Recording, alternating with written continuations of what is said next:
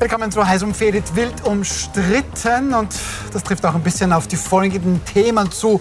Plötzlich sollen es fünf Kandidaten sein, die um den SPÖ-Vorsitz rittern. Die Mietpreisbremse, die kommt nicht. Und wir dürften jetzt schon auf dem Trockenen sitzen. Stichwort Dürre. Das besprechen wir. Unsere Gäste heute Abend Barbara Toos, sie ist Historikerin, Buchautorin, Falterjournalistin. Heute zum ersten Mal bei uns. Herzlich willkommen. Willkommen. Sie gehören schon ein bisschen zur Stammcrew. Veronika Born-Mehner, Arbeitsmarktexpertin, Buchautorin und Vorsitzende der Gemeinwohlstiftung Kommun. Das ist eine gemeinnützige Bundesstiftung. Schön, dass Sie wieder da sind. Danke für die Einladung. Und dann haben wir gleich nochmal einen Neuzugang. Wolfgang Anzengruber, über ein Jahrzehnt Vorstandsvorsitzender der Verbund AG. Das ist Österreichs größter Energieversorger. Vorstandsmitglied sind Sie aktuell bei CEO for Future und auch Mitglied des Universitätsrates der Uni Salzburg. Schön, dass Sie da sind, Herr Anzengruber. Danke für die Einladung. Unser erstes Thema. Die SPÖ-Granten, die haben heute Nachmittag ihre Köpfe zusammengesteckt ähm, und sich in der Causa Prima, also im Kampf um den Parteivorsitz, mehr oder weniger geeinigt. Man hat die Spielregeln abgesteckt. Die größte Überraschung ist, es soll insgesamt fünf Kandidaten geben, die sich für den SPÖ-Vorsitz bewerben. Frau Todt, wir wissen natürlich, die Bundesparteivorsitzende Pamela Rendi-Wagner, der burgenländische Landeshauptmann Hans-Peter Doskozil. Dann wissen wir seit gestern Niki Krowal, also SPÖ-Rebell, wird oft ein bisschen umschrieben. Ähm, wer sind denn jetzt die anderen beiden Personen? Da haben ja manche gehofft, dass da ganz große Namen drunter sein könnten. Es sind zwei Herren, einer aus dem Burgenland, einer aus Niederösterreich, äh, ein Unternehmer nahe am Pensionsalter oder schon drüber. Über den zweiten weiß man gar nichts, wenn man äh, googelt. Und ich halte das auch für ein ziemliches Problem. Also mhm. ich glaube, dass äh, bis Freitag, da können sich ja andere auch noch melden. Also wenn wir der SPÖ beitreten, könnten wir mhm. uns auch bis Freitag noch für den Parteivorsitz melden. Es werden noch einige tun, glaube ich auch. Und ich fürchte, dass es diese an sich sehr, sehr gute Idee, nämlich Mitglieder einer Partei mitbestimmen, stimmen zu lassen, ad absurdum führen wird. Warum das? Weil es ähnlich sein wird wie beim Präsidentschaftswahlkampf. Wir erinnern uns, da gab es ja auch quasi einen Kandidaten, der Van der Bellen, der quasi erst schon war. Und dann gab es von den Parteien ein paar Herausforderer, die man vielleicht noch ernst nehmen konnte. Und dann gab es ja eine Reihe von so Skurrilo, Spaß, Selbstdarstellerkandidaten. Und am Ende haben eigentlich alle Beobachterinnen und Beobachter gesagt, das war für das Ansehen des Amtes ein katastrophaler Wahlkampf. Mhm. Frau Bornmehner, Sie haben uns letzte Woche hier, wobei da sind Sie da gesessen, in dieser Sendung Niki Kowal eigentlich ans Herz gelegt. Der macht das jetzt tatsächlich. Ähm, so, die anderen beiden Herrschaften, die kennt man tatsächlich nicht. Das hat man auch gehört, da haben dann die SPÖ-Mitglieder ähm, selbst mal googeln müssen, wer denn diese beiden Herren das sind. Ähm, das ist der Niki Kowal noch eine Größe dagegen. Ähm, letzte Woche haben Sie gewusst, dass der antreten wird, mehr oder weniger. Wie geht denn das jetzt aus? Haben Sie einen weiteren Tipp aus Ihrer Glaskugel? Nee, ich schaue nicht in die Glaskugel. Ähm, ich schaue nur auf das, was, was ich mir wünsche und was ich logisch finde. Und die Sektion 8 setzt sich schon sehr, sehr, sehr, sehr lange für eine Demokratisierung der SPÖ ein. Und insofern ist es ja nur logisch und schlüssig, wenn dann niemand will, dass der Niki Kowal sagt, na gut, dann mach's halt ich. Ähm, dass er dazu gezwungen ist, das zu machen, weil sich sonst niemand traut, spricht nicht unbedingt für die anderen, aber umso mehr für ihn. Also ich finde das sehr mutig und gut, dass er das macht. Ich persönlich finde auch, viele Kandidaten, viele Kandidatinnen sind was Schönes und eine gute Sache. Ähm, das ist grundsätzlich richtig und wichtig. Die SPÖ hat die letzten Jahrzehnte immer sehr, sehr stark daran gearbeitet, niemanden wohin zu lassen, wo er nicht hin soll. Die Konsequenz sehen wir jetzt alle. Ähm, sehen wir eigentlich schon seit ein paar Jahren. Also, dass niemand mehr den Vorsitz übernehmen will und dass die Partei in dem Zustand ist, in dem sie ist. Das hat genau dieser illustre Personenkreis herbeigeführt, der da seit Jahren schaltet und waltet. Und für die ist das jetzt natürlich unangenehm. Was ich halt hoffe, ist, ähm, dass diese Chance, die SPÖ zu demokratisieren und da mehr Durchlässigkeit reinzubringen und eine, eine Partei demokratisch werden zu lassen, ähm, etwas ist, was, was positiv genommen wird und wo sich nicht Leute darüber lustig machen. Da sehe ich auch so ein bisschen ein Risiko, dass das passiert. Ähm, ich glaube, das darf man ihnen nicht durchgehen lassen, weil die mhm. Frage ist jetzt natürlich auch die, passiert das zufällig oder will man vielleicht sogar, dass das jetzt ins Lächerliche gezogen wird, um das zu diskreditieren, dass da ja eigentlich wirklich sehr lautere Bemühungen dahinter stehen, wie ich glaube.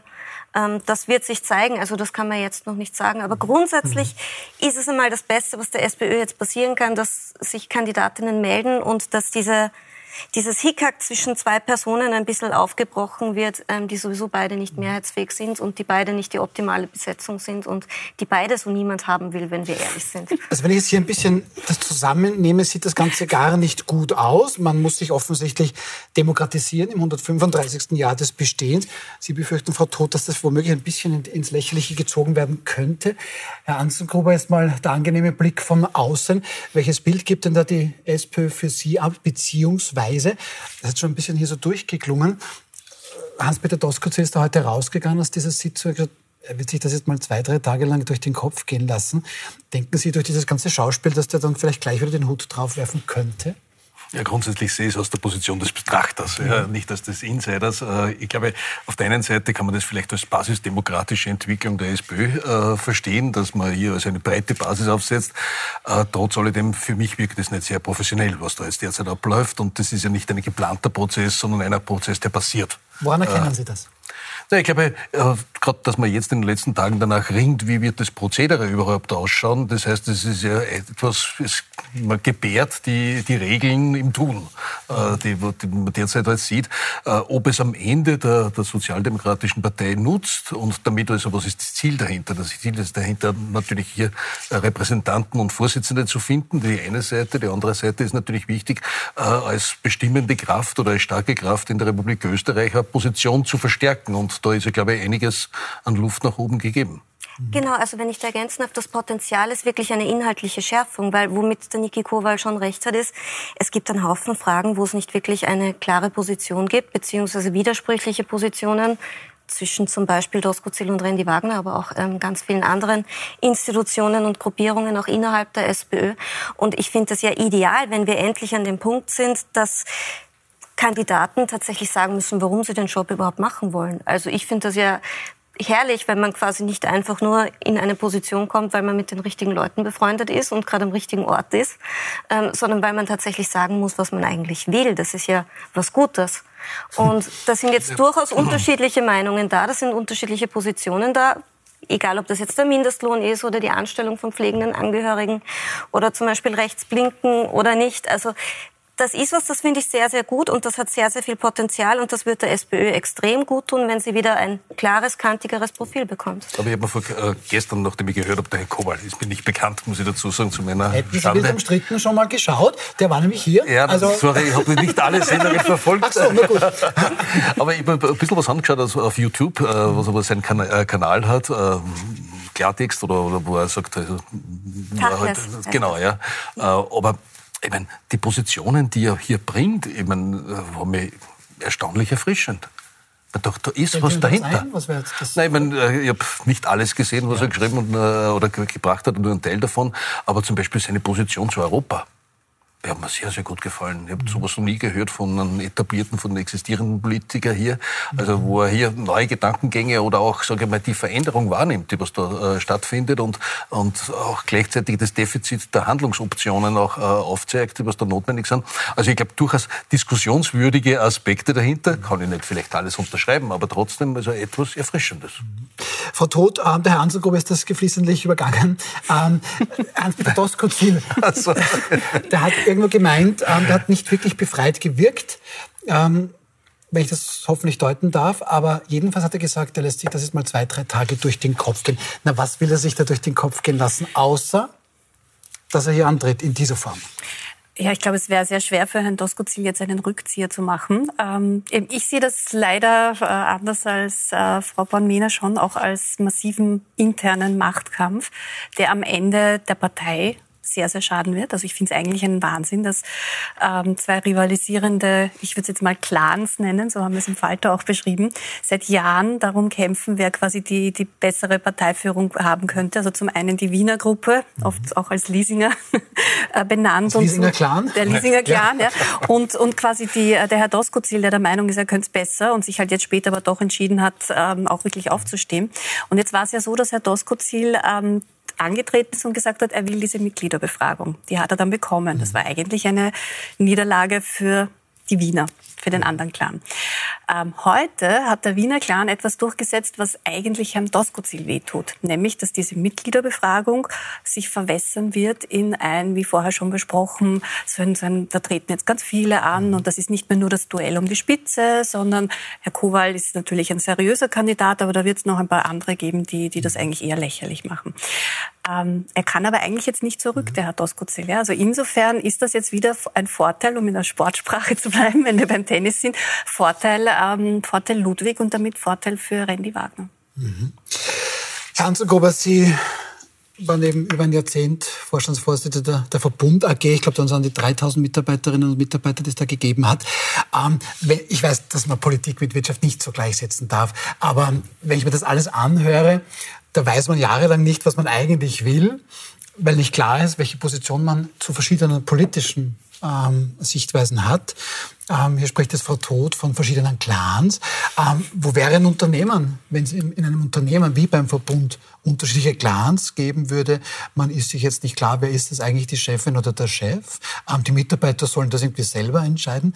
Ähm, wie wäre das in einem Unternehmen? Wohin das würde das führen? Natürlich katastrophal. Ja, ich glaube ganz, äh, wenn die, die Einheit, die hier, wenn die Geschäft macht, eine Politik führt, äh, hier nicht geeint ist und nicht äh, die gleichen Zielsetzungen hat und permanent in Führungsdiskussionen sich verwickelt, und das ist ja eigentlich das Bild der letzten Monate, wenn man jetzt schon fast sagt ja. Jahre, ja, ja. wo man das sieht, dann darf man sich nicht wundern, wenn der Erfolg dieser Organisation nach außen nicht gegeben ist. Das ist bei einem Unternehmen genauso. Wenn ich hier, also hier die, die Identität, die Authentizität in, der, in dem Unternehmen nicht habe, dann werde ich auch am Markt keinen Erfolg haben. Und das, glaube ich, ist für eine politische Partei ähnlich wie für ein Unternehmen. Mhm. Aber ein Unternehmen hat ja zumindest einen Aufsichtsrat und hat einen Vorstand und er ist berichtspflichtig. Also da gibt es ja so Ebenen. Ähm, ist, ist nicht basisdemokratisch, da haben Sie recht. die SPÖ offenbar auch nicht. Wenn man sich jetzt hier überlegt, Sie haben es so schön gesagt, Herr Anzengruber, wenn man sich jetzt quasi das Prozedere im Prozedere überlegen muss, also ich schreibe mir jetzt gerade die Regeln während des Spiels. Ähm, Frau Born-Mehner, Jetzt haben wir ein bisschen gehört, wie es in einem Unternehmen wäre. Jetzt ist man sich nicht mal einig die Positionen. Wir haben hier unterschiedliche Clans, wie Frau Todt schön sagt. Eine Lesart, also muss nicht zu 100 Das heißt immer, es ist eine Interpretation. Und ja. dann ist mir aber offensichtlich auch nicht klar, wie dieser Wahlvorgang überhaupt geschehen soll. Da überlegen sich die Gangs, die Clans, das gegenseitig. Ähm, was soll denn das alles sein? Also der SPÖ wird das ja wohl nicht helfen. Ähm das kommt darauf an, was man daraus macht. Das kann der SPÖ helfen, das kann der SPÖ auch schaden. Ich, man muss optimistisch sein in, in solchen Lebenslagen und solchen Situationen. Ähm, was ist die Alternative? Also ein, ein gerade in der Situation, in der wir jetzt sind, wird es ja eigentlich eine wirklich starke Sozialdemokratie brauchen. Also gerade jetzt wird es ja eigentlich eine Partei brauchen, die sagt, okay, jetzt wurde die letzten Jahre ordentlich umverteilt, von oben nach unten. Wir werden später noch über die Mietpreisbremse mhm. reden das ist auch so ein Thema zum Beispiel. Gerade jetzt musste ja eigentlich eine sozialdemokratische Partei dagegenhalten. Und dass die Partei jetzt nicht in der Lage ist, das zu machen, das haben genau die Menschen verursacht, die jetzt an den Schalthebeln sitzen. Und das sind auch diejenigen, die daran schuld sind, dass man jetzt ein Prozedere finden muss. Weil eigentlich hätten sie das ja bereits vor 20 Jahren einführen können. So ist das ja nicht. Es wird ja in anderen sozialdemokratischen Parteien in Europa durchaus so gelebt. Aber dass es gar nicht die Möglichkeit für die Mitglieder gibt, ähm, egal jetzt, es muss ja nicht mal das einfache Mitglied sein, sondern dass es einfach überhaupt kein Mitspracherecht gibt, sondern dass es in der SPÖ bisher immer so gelaufen ist, dass sich 10, 15 Leute im Kämmerlein ausgemacht haben, wer jetzt als nächstes zum Zug kommt. Das ist halt nicht mehr zeitgemäß und das fällt ihnen jetzt auf den Kopf. Aber ist das in und anderen... Was mir nur wichtig ist, lächerlich oder peinlich ist jetzt nicht der Niki Kowal oder die Sektion 8 oder diejenigen, die versuchen, jetzt die Gunst der Stunde zu nutzen, um was Gutes da rauszuholen aus einer Situation, die andere Leute verursacht haben, sondern peinlich und lächerlich wird es dann, wenn man das jetzt nicht seriös durchzieht, sondern versucht, sich an der Macht zu klammern und da was ins Lächerliche zu ziehen, was eigentlich eine gute Sache ist. Das heißt, wenn man jetzt eine Pseudowahl macht, wenn man jetzt Fragen stellt wie, ähm, soll Pamela Rendi-Wagner Vorsitzende bleiben und soll sich die SPÖ weiterhin für Gerechtigkeit einsetzen. Und auch übrigens, es gibt auch noch fünf andere Kandidaten auf Seite zwei. Bitte klicken Sie weiter. Wenn man das jetzt so macht, dann wird das Ganze eine peinliche Show. Aber peinlich ist es dann vor allem für die alten Granten, die sich ausgedacht haben, dass sie das so machen, weil das zeigt dann, wie schwach sie sind. Also das ist blamabel für die. Die bleiben aber dann trotzdem im Amt. Jetzt haben wir ja, mit Stand heute. Nicht mehr lange. Sie sind schon sehr lange im Amt. Aber Nach der Umfrage geht es ja noch weiter. so, ja, so man kann das nicht mehr abdrehen. Ja, aber das ist ja wunderbar. Ähm, so optimistisch bin ich. okay, aber schauen wir uns mal an. Sie haben schon vorher schön gesagt, es gibt ja unterschiedliche Positionen. Es gibt hier ganz unterschiedliche Ansichten. Jetzt mal offenbar fünf Personen. Ähm, und Sie waren auch heute bei der Pressekonferenz. Man ist sich jetzt nicht so klar, wie eine Art Wahlkampf funktionieren könnte. Ähm, lieber Herr Deutsch, ähm, wenn Sie ein Fernsehstudio brauchen, wir haben da Erfahrung. Also wir machen gerne Elefantenhunde, laden Sie halt Ihre, Ihre, weiß nicht, vielleicht haben wir dann 100 Kandidaten halt ein, das managen wir schon. Aber wie kann so ein Wahlkampf ähm, ähm, ausschauen, um jetzt Sie zum Beispiel als Wähler anzusprechen? Wie kann sowas überhaupt funktionieren? Kann das überhaupt funktionieren? Ich glaube, ich möchte jetzt nicht pessimistisch sein. Das kann schon funktionieren, wenn man es macht. Aber ich glaube, es geht weniger um Köpfe und um Personen, es geht um Inhalte. Und äh, jetzt sollte man endlich einmal eine Diskussion, oder würde ich mir wünschen, als Außenstehender, über die Inhalte machen, über Programme. Ein Austausch von Programmen, das ist etwas, wo man sich einen kann. Und ich glaube, wir brauchen, äh, oder diese Partei braucht auch Identität in sich selber, Geschlossenheit in sich selber. Und sonst die Frage, die was sie stellen wird, wird sein, was ist danach? Genau. Ich meine, die Wahl werden wir irgendwo rausbringen, aber wenn es fünf sind, sind vier, äh, vier Verletzte da weil es nur einer werden wird oder eine werden wird, äh, nehme ich an. Äh, äh, aber das, äh, das heißt ja, wir haben eine Situation, die dann auch einige Zeit braucht, um wiederum irgendwo Geschlossenheit und äh, Richtung äh, zu geben und nicht alle an unterschiedlichen Strängen ziehen. Und das ist, glaube ich, eine der großen Herausforderungen. Frau Dotz, Sie waren ja heute auch live vor Ort ähm, bei der Sitzung, auch bei der Pressekonferenz. Das ist das Privileg der Innenpolitik-Journalistin, dass man stundenlang wartet, bis solche Sitzungen zu Ende gehen. Ja, ja aber zum Glück, die Innenpolitik ist, ist, ist ja seit mehreren Jahren nicht langweilig, muss man auch sagen. Ja? Auch aber man hat sich dann eben heute, und das hat ja sehr schön geklungen, die Frau Yildirim und die Frau Rendi Wagner haben dann gesagt, toll, wir haben das alle einstimmig gemacht mhm. und man hat sich jetzt dafür ähm, ausgesprochen, dass man einen Tag nach der Salzburg-Wahl, das ist am Montag, der 24. April, dann mit der Mitgliederbefragung starten wird. Das wird gehen postalisch und auch elektronisch. Ähm, die Mitglieder haben derzeit ein Durchschnittsalter von 63 Jahren. Das ist die postalische Variante sicherlich vom Vorteil. Dann gibt es bis 10. Mai, bis 10. Mai wird, bis 10. Mai wird das dann möglich sein. Und man avisiert jetzt einen Parteitag für den 3. Juni. Das ist jetzt mal hier so der Plan. Ähm, die beste Variante ist das so. Ähm, das bedeutet jetzt anders gesagt, die SPÖ ist mal mindestens bis 3.6. mit sich selbst beschäftigt. Dann ist Sommerpause. Ähm, und das heißt, die SPÖ ist eigentlich bis in den Herbst politisch mehr oder weniger kaum manövrierbar. Es ist eine Katastrophe. Also das sagen auch die, das sagen auch die, ähm, wie soll ich sagen, die klügeren äh, Köpfe innerhalb äh, des Präsidiums, wenn man, äh, was man als Journalistin dann macht, natürlich versucht nachzuforschen, was wie die Diskussion gelaufen ist. Und ähm, ja, sie mag wohl am Ende einstimmig gewesen sein, aber dazwischen gab's äh, Bestürzung und äh, Entsetzen und Köpfe schütteln und also äh, happy ist da glaube ich niemand mit dem Ergebnis, das da heute präsentiert wurde. Und das war auch an den Minen der der Personen zu erkennen, die da rausgegangen sind. Weil natürlich äh, alle, die die Partei im Ganzen im Blick haben, sehen, dass das die Partei beschädigt. Der Prozess beschädigt die Partei, diese Selbstbeschäftigung beschädigt die Partei. Äh, und, ich meine, Sie haben es schon angedeutet, auch der Parteitag wird, äh, wird das wahrscheinlich nicht klar lösen können. Also da müsste es eigentlich in Wahrheit einen kompletten Generationswechsel geben, wo die gesamte ältere Garde, ja. Sie nicken, ähm, in die abtreten, äh, in die, in die wohlverdiente Frühpension geht. Mhm. Ja. Ich glaube, kommt da eines dazu, die Innenpolitik wartet ja nicht drauf. Nein, keiner wartet auf die SPD. Sagen, die ÖVP wenn, freut sich. so weit sind, ja. dass wir jetzt weitermachen. Die ÖVP ja. freut sich. Aber die Leute, die sich selber nicht richten könnten, und die Leute, die eigentlich eine starke Vertretung brauchen würden, die warten dringend drauf. Vielleicht freut sich die KPÖ in Salzburg drauf. Die ganz, also da kann ich für danke, freut sich sicher. aber, aber Herr Anzengruber, es bringen wir es mal auf den Punkt, weil das ist eine tatsächlich dramatische Situation. Ich nehme die Menschen mit, die auf solche Hilfe angewiesen wären, aber für die Partei eben selbst auch. Herr Anzengruber, ähm, grundsätzlich Regierungsparteien haben nicht das große Vertrauen. Das sieht man auch in allen Umfragen. Also ÖVP und Grüne, die sind jetzt mal nicht so gut unterwegs in den Umfragen. Ähm, die SPÖ zerlegt sich gerade selbst und ist vermutlich bis Herbst womöglich politisch manövri nicht manövrierbar. Ähm, da gibt es eigentlich nur einen Gewinner. Das ist die FPÖ. Ja, die gewinnt, indem sie nichts tut. Man, sie braucht doch nichts machen in dem Zusammenhang. Die Werbung dafür machen die anderen. Genau. Das ist das eigentlich das Thema. Und ich glaube, wir brauchen starke politische, äh, starke demokratische Kräfte in Österreich auch. Es gibt, die Themenstellungen sind vielfältig. Also wir haben nicht ein, ein Themendefizit im Moment. Wir haben genug Themen zu tun, äh, die da, da äh, wären. Und, und ich glaube, ganz gleich, welcher Partei man angehört, aber wir brauchen irgendwo die, demokratische Kräfte und Parteien, die hier an und für sich auch diese Entscheidungen treffen. Und da sind einige von uns. Das glaube ich auch. Aber wenn ich noch kurz was Positives sagen darf, weil ich bin die Optimistin heute in der Runde. Offensichtlich, ja. Die SPÖ hat den Vorteil, dass es bei der SPÖ jetzt zumindest schnell geht und dass es jetzt ordentlich kracht. Ich persönlich finde es besser. Es geht jetzt bis zum Herbst dahin und es ist bis Herbst, bis Herbst ganz furchtbar. Mir tut es auch für den David Ecker leid. Aber dann hat der Schrecken, Chef genau, SPÖ, dann hat der Schrecken ein Ende. Wie sie machen jetzt noch fünf Jahre so weiter, mhm. weil dann ist die Partei wirklich bei 10, 12 Prozent. Mhm. Und das bringt uns auch nichts. Also es ist besser, es kracht jetzt mal ordentlich, es sortieren sich die Karten neu, es kommt ein bisschen frische Luft mhm. rein, es kommt wieder ein kantigeres Profil dabei raus und man kann dann hoffentlich im Herbst weitermachen, wie Aber man trägt das jetzt noch Jahre passiert. mit. Sofern das, Sofern das passiert, sagt die Frau Todt, und ich möchte gerne noch auf das zurückkommen, was ja. auch Herr Hansengruber sagt.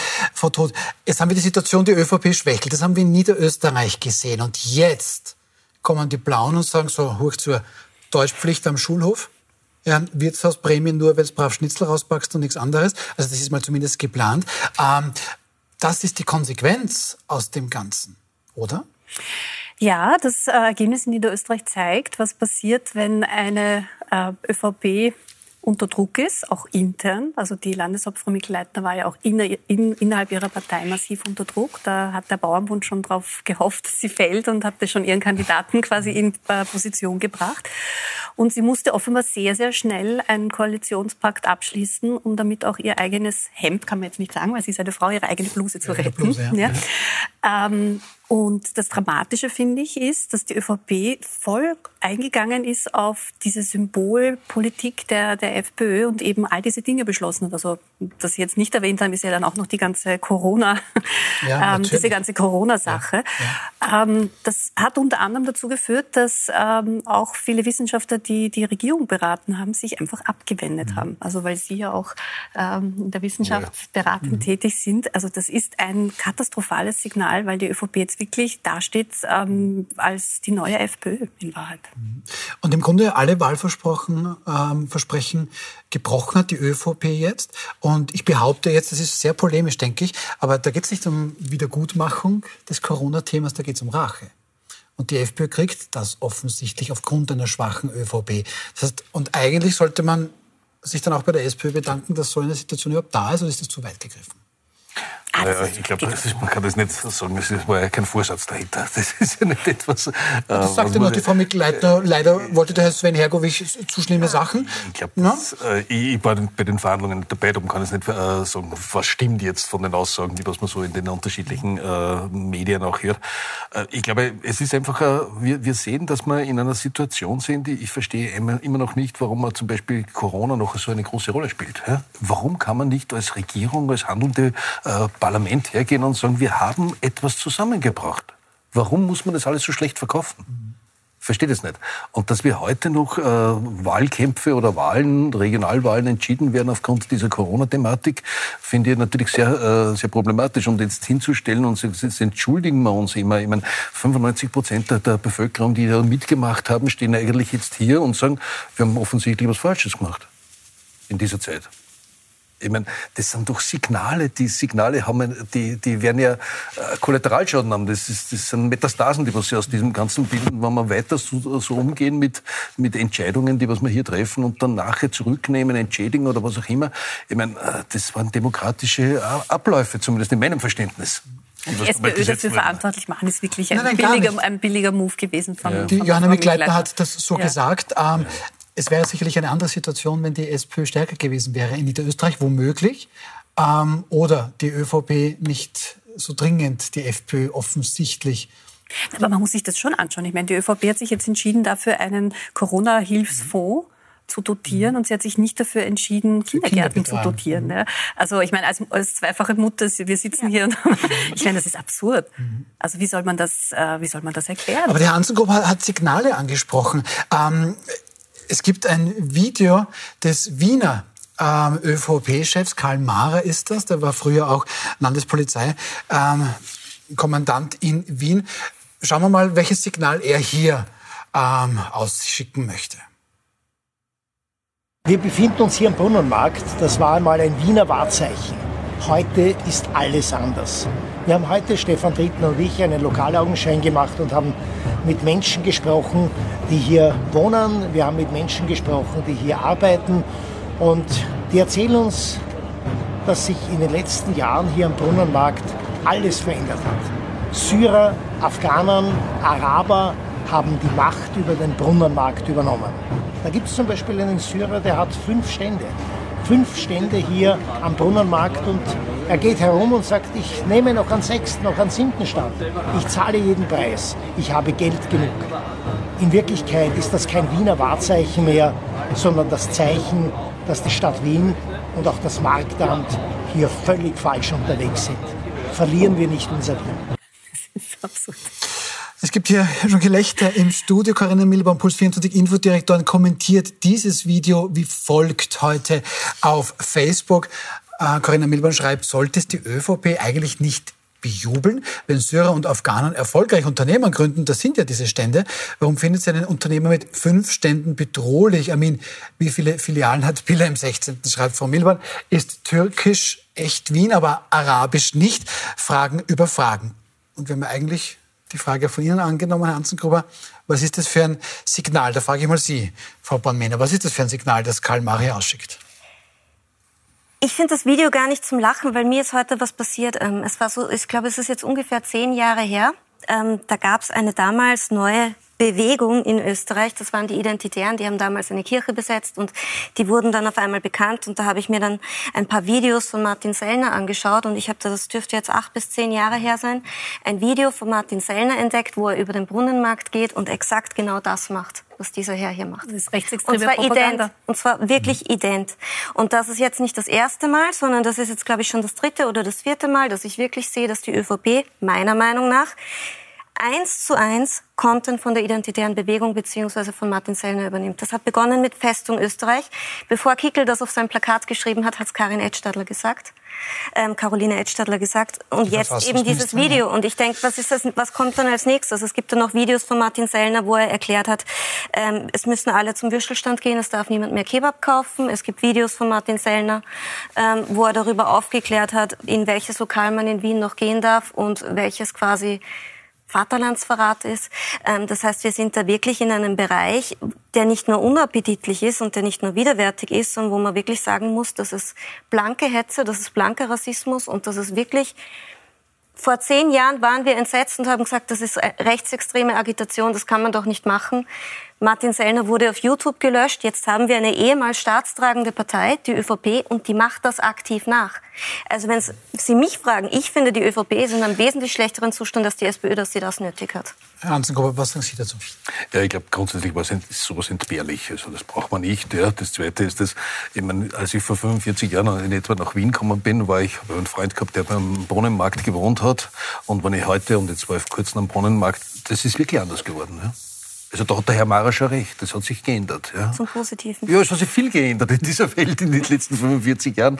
Wenn ich die Marielferstraße anschaue, dann hat sich auch einiges geändert. Und ich finde, dass es äh, eine gute Mischung ist, die was äh, gekommen ist. Und was mich ein bisschen mehr befremdet hat, gestern war der andere Herr Mara, der Harald Mara im, im ORF, glaube ich, und hat, 2, ja. hat im ZIP 2 also gesagt, also wir müssen, wir brauchen Arbeitskräfte, wir müssen die Leute integrieren, die Leute sollen sich engagieren. Ja. Und am nächsten Tag, hat gesagt, sein Namenskollege ist dann lauter Syrer da oder Araber oder was auch immer. Ja? Ich meine, Wien ist doch ein Schmelztiegel und wir sind doch so stolz auf diese, auf diese Funktionalität, die was wir vor einiger Zeit gehabt haben.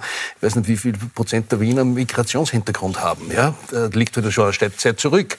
Aber das hat uns doch gut getan. 30, 40, 20 Prozent, je nachdem, wie, das ja, wie man es halt nicht, definieren es, möchte. Aber es ist durchaus ja. ein signifikanter Anteil. Ja. Und das ist ja nicht, hat, der Stadt gut getan. Ja. Also ich glaube, so kann man nicht. Frau Totz, ähm, wie kommentieren Sie das?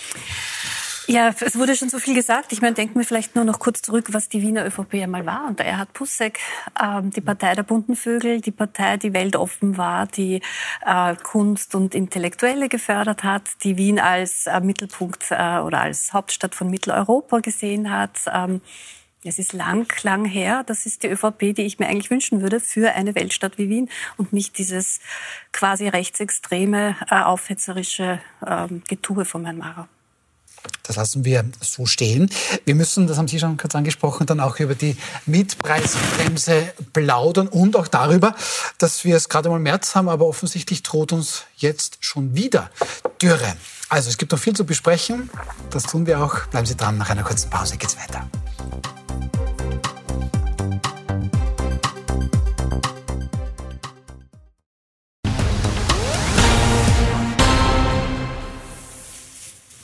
Willkommen zurück bei Wild umstritten. Heute hat es für 400.000 Menschen in Österreich eine herbe Enttäuschung gegeben, denn einige von ihnen hatten wirklich darauf gehofft. In nicht mal zwei Wochen werden die sogenannten Richtwertmieten um gleich 8,6 Prozent erhöht werden. Die von vielen erhoffte Mietpreisbremse kommt nicht. Stattdessen wird es einen Wohnzuschuss geben, heißt es. Pro Haushalt könnte es hier auf Antrag eine Einmalzahlung von 200 Euro geben. Herr Anzengrube, ist das eine gute, eine schlechte Lösung? Wie schätzen Sie das ein? Äh, ich bin da ein bisschen vorsichtig bei der, dieser Einschätzung des Ganzen. Ich glaube, äh, wir haben jetzt bei anderen Hilfen immer äh, geklagt, dass sie nicht treffsicher sind. Ja? Und ich glaube, in diesem ganzen Konvolut es hätte sicher vielleicht noch einen besseren Kompromiss gegeben, aber ich bin gar nicht so unglücklich mit dem, was jetzt kommen ist, weil es doch eher treffsicherer ist. Mhm. Weil jetzt jene, die wirklich bedürftig sind, also hier eine Hilfe bekommen, sofern diese Mittel ausreichen, und ich weiß jetzt nicht, wie die Abwicklungsprozedere dann ein weiterer sein wird, aber ich glaube, es ist immer die, die Frage, wo, wo die Politik da hadert, ist auf der einen Seite da mal Einkommen stärken, ja? Oder geben wir irgendwo, sagen wir regulierende planwirtschaftliche Deckeln auf Preise drauf, wo die Kosten woanders sind? Das ist äh, die, die Frage. Ne? Und ich glaube, äh, der Felbermeier hat schon, hat schon recht, wenn er sagt, das hilft jetzt auf der, auf der, auf der Inflationsseite her überhaupt nicht. Schauen wir uns das konkret an, das Zitat ja? vielleicht. Der WIFO-Chef Gabriel Felbermeier hat sich da ja relativ klar heute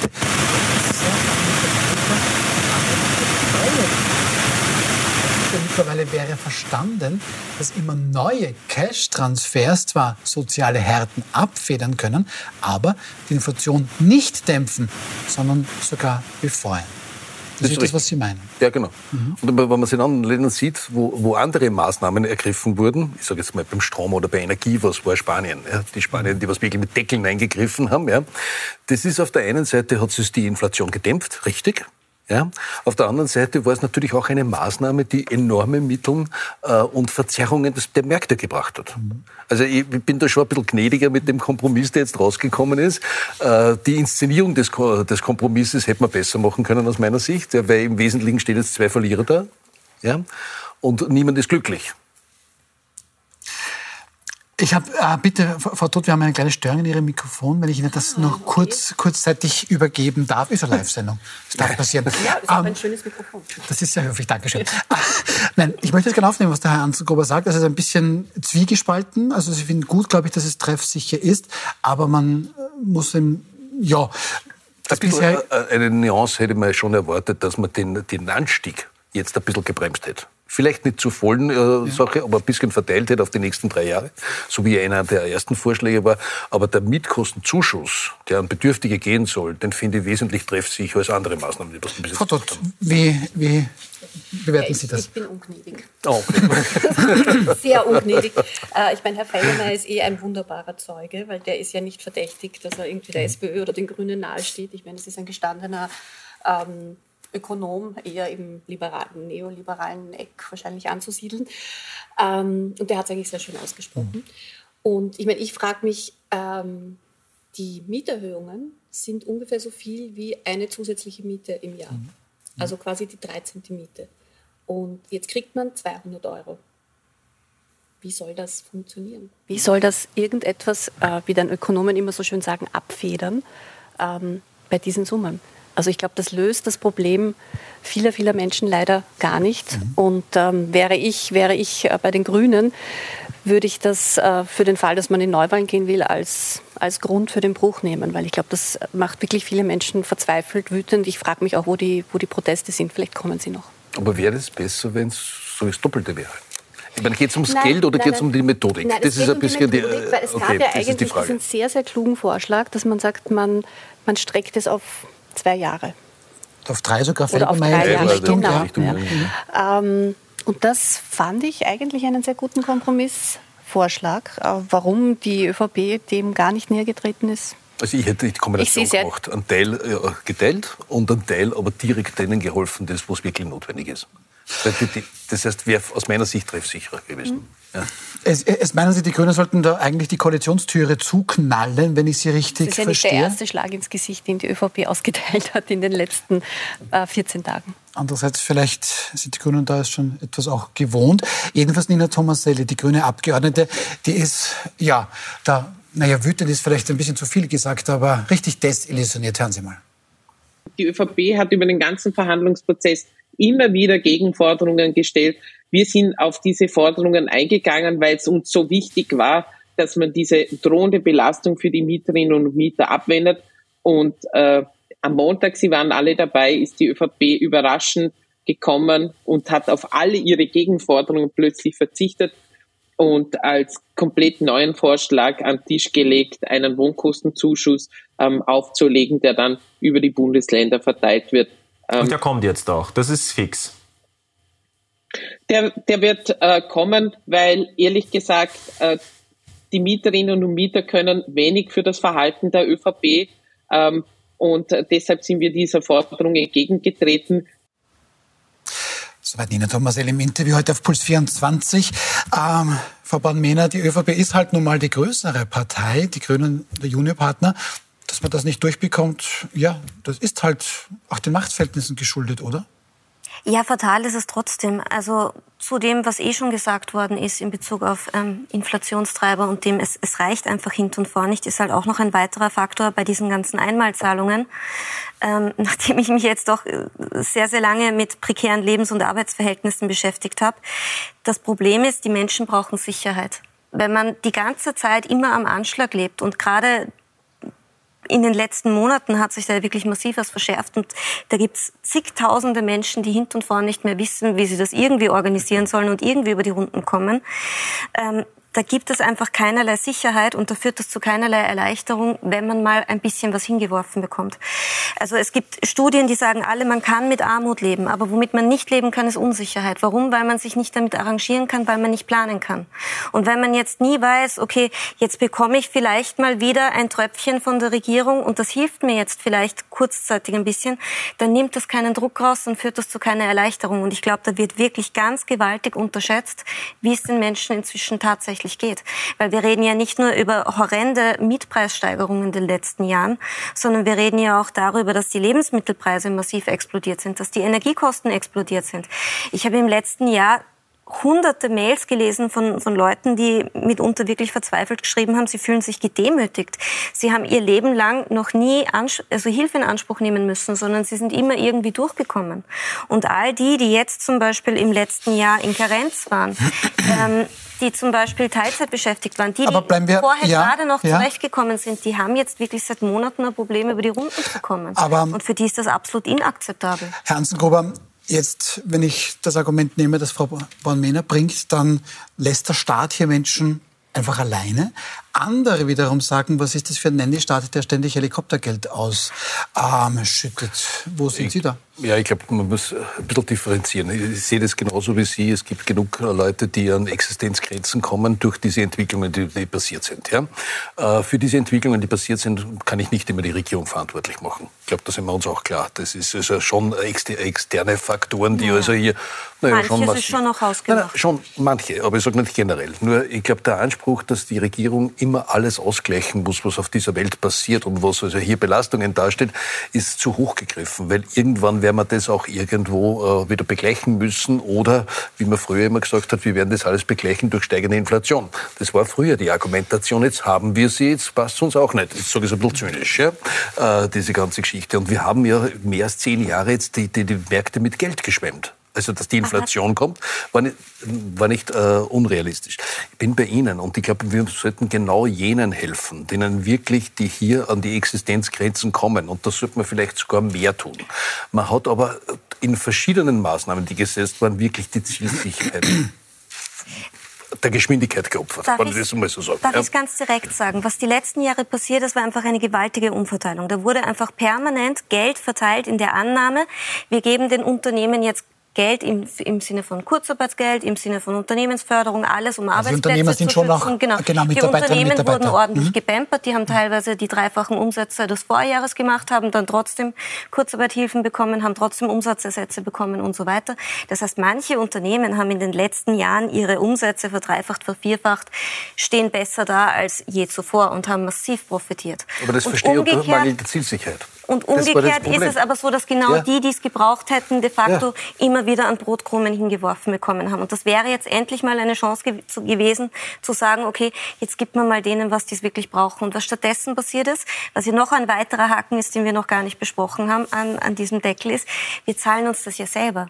Es ist ja jetzt wieder nicht so, dass die Vermieter oder die Immobilienbesitzer, die ja durchaus jetzt irgendwie in einer angenehmen Situation sind, weil sie relativ viel verlangen können, ähm, da jetzt quasi auf was verzichten müssen, sondern es ist ja so, dass wieder aus dem Steuertopf, wir wissen alle, wer die Steuern zahlt, das sind ja wir, Geld genommen wird, das einem wieder zurückgegeben wird. Also natürlich zahlen Also- Vermieterinnen und Vermieter auch Steuern. Ähm, nur trotzdem. Die ähm, Vermieterinnen, der äh, nee, Vollständigkeit, aber der die Vollständigkeit Mieterinnen halber. zahlen Die Mieterinnen sich auch. selber. Natürlich. Also wir, die, die es brauchen, Aber- zahlen sich jetzt quasi selber was aus. Ich möchte gerne, halt ich möchte gerne auf, auf, auf das absurd. ähm, noch mal kurz zurückkommen, was Sie gesagt haben, Frau Todt. Theoretisch sollten die Grünen da jetzt raus. Ähm, das ist der nächste Kniefall vor der ÖVP kritisieren heute auch bereits manche. Ähm, was steht uns da jetzt eigentlich noch bevor? Weil es sollte im Herbst 24 gewählt werden. Ähm, scheinbar ist die Koalition etwas zerstritten und es passiert eigentlich nur das, was die ÖVP möchte. Und die grünen Projekte, Klimaschutzgesetz zum Beispiel, sind verräumt. Ähm, sollten die Grünen da wirklich jetzt rausgehen? Oder leben wir da jetzt einfach noch ein Festkrallen an der Macht von beiden Parteien bis zum nächsten Mal? Äh, Ich glaube, es wird auch sehr stark damit zusammenhängen, wie es in der SPÖ weitergeht. Also ich Mhm. glaube, auch in der ÖVP ähm, sitzen jetzt die Strategen und äh, überlegen und schauen genau, was der gute Zeitpunkt wäre, um, um zu wählen, wie schwach die SPÖ aufgestellt ist. Die Grünen sind sehr unter Druck. Die Marke der Grünen hat sicher gelitten.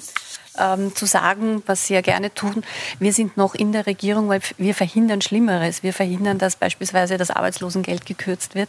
Ähm, bei der Mietpreisbremse ist es ihnen jetzt nicht gelungen, Schlimmeres zu verhindern. Also das nützt sich einfach ab und in den Umfragen sieht man ja, wo die Grünen stehen. Ähm, also ich glaube, das ist äh, on hold und kann jederzeit auseinandergehen.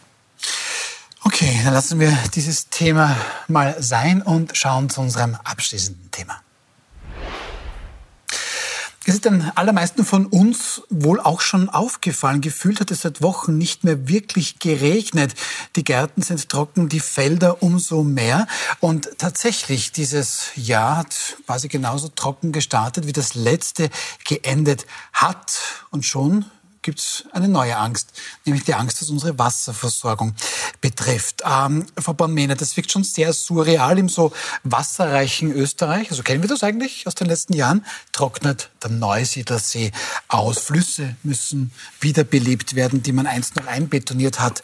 Ähm, wie kommentieren Sie das?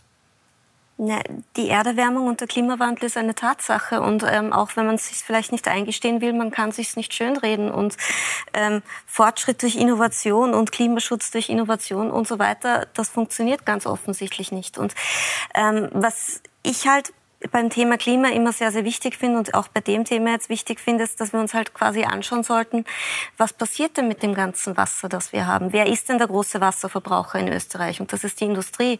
Und was mich dann immer so ärgert, ist dann, das passiert beim Klimathema ähm, eigentlich fast jedes Mal, dass uns dann quasi gesagt wird, na ja, wir sollen bitte beim Duschen auf die Stoppuhr schauen und wir sollen bitte schauen, ähm, dass wir immer brav den, den Deckel auf den Topf geben und am besten die Klospülung nur dreimal am Tag verwenden und so weiter, anstatt dass darauf geachtet wird, wo geht wirklich das ganze Wasser in Österreich hin. Und der mit Abstand größte Wasserverbraucher in Österreich ist die Industrie.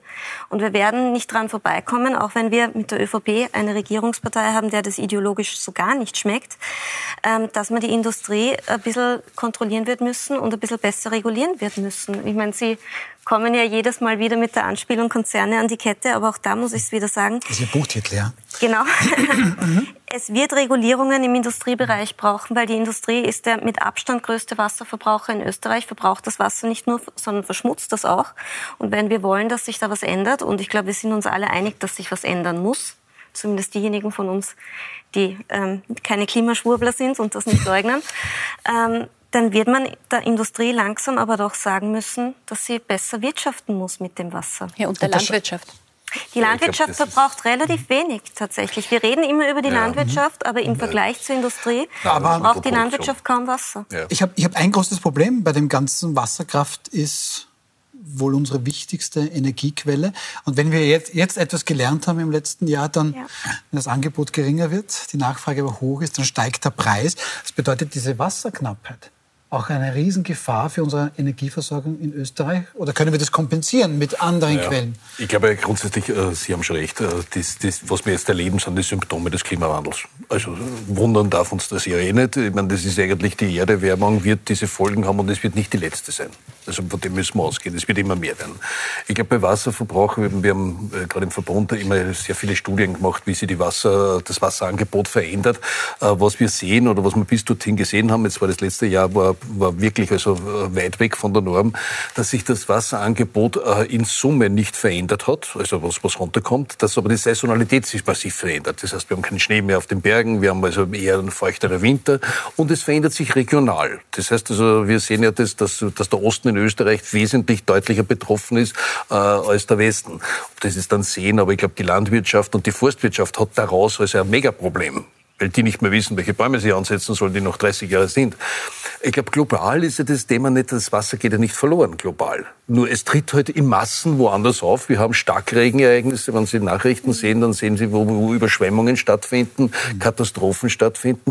Das ist die Folge dieses Klimawandels. Und jetzt geht es darum, wie, wie können wir umgehen mit dem. Also wir haben nach wie vor nicht so eine äh, enorm angespannte Situation, wie man es in Spanien oder in anderen Ländern sieht. Auf die Wasserkraftwerke, was Ihre Frage ist, die Wasserkraft ist die größte Energiequelle, die was wir heute, oder Stromquelle, muss ich dazu sagen, die wir in Österreich haben, ja, äh, und auch von der erneuerbaren Seite, also die stärkste.